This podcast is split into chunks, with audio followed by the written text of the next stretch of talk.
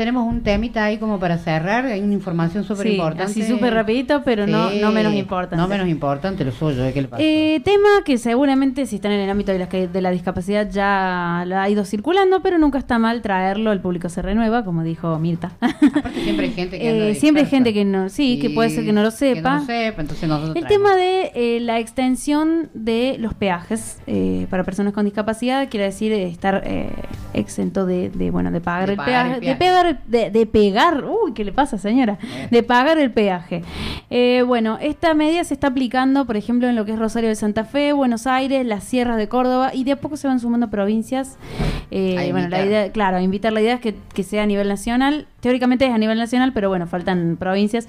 De todos modos, quiero aclarar que eh, vos en cualquier provincia donde no tengas este trámite todavía hecho, que ahí les cuento cómo se hace, eh, en mi experiencia mostrando el CUD, el certificado de discapacidad, el chiquito, el versión Pocket, eh, te, digamos, te, te toman el, el peaje, o sea, te, te lo toman, te registran y no, no, No no, no pagas. pagas, no, no.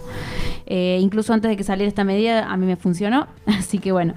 Eh, pero bueno, esta medida, eh, para realizar el trámite, lo que tienen que hacer es entrar a la aplicación de Mi Argentina, van a la parte de eh, mis trámites.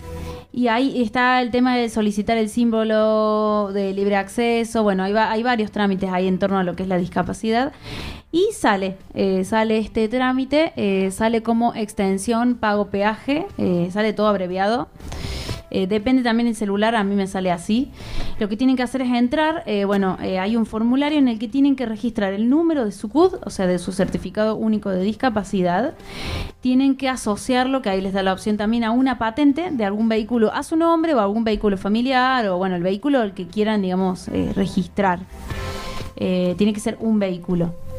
Eh, entonces, eh, bueno, lo registran, eh, tienen que llenar, bueno, un par de datos, nombre, bueno, generalmente de todos modos la aplicación, si ustedes ya están registrados en mi Argentina, le- le- les va completando el formulario.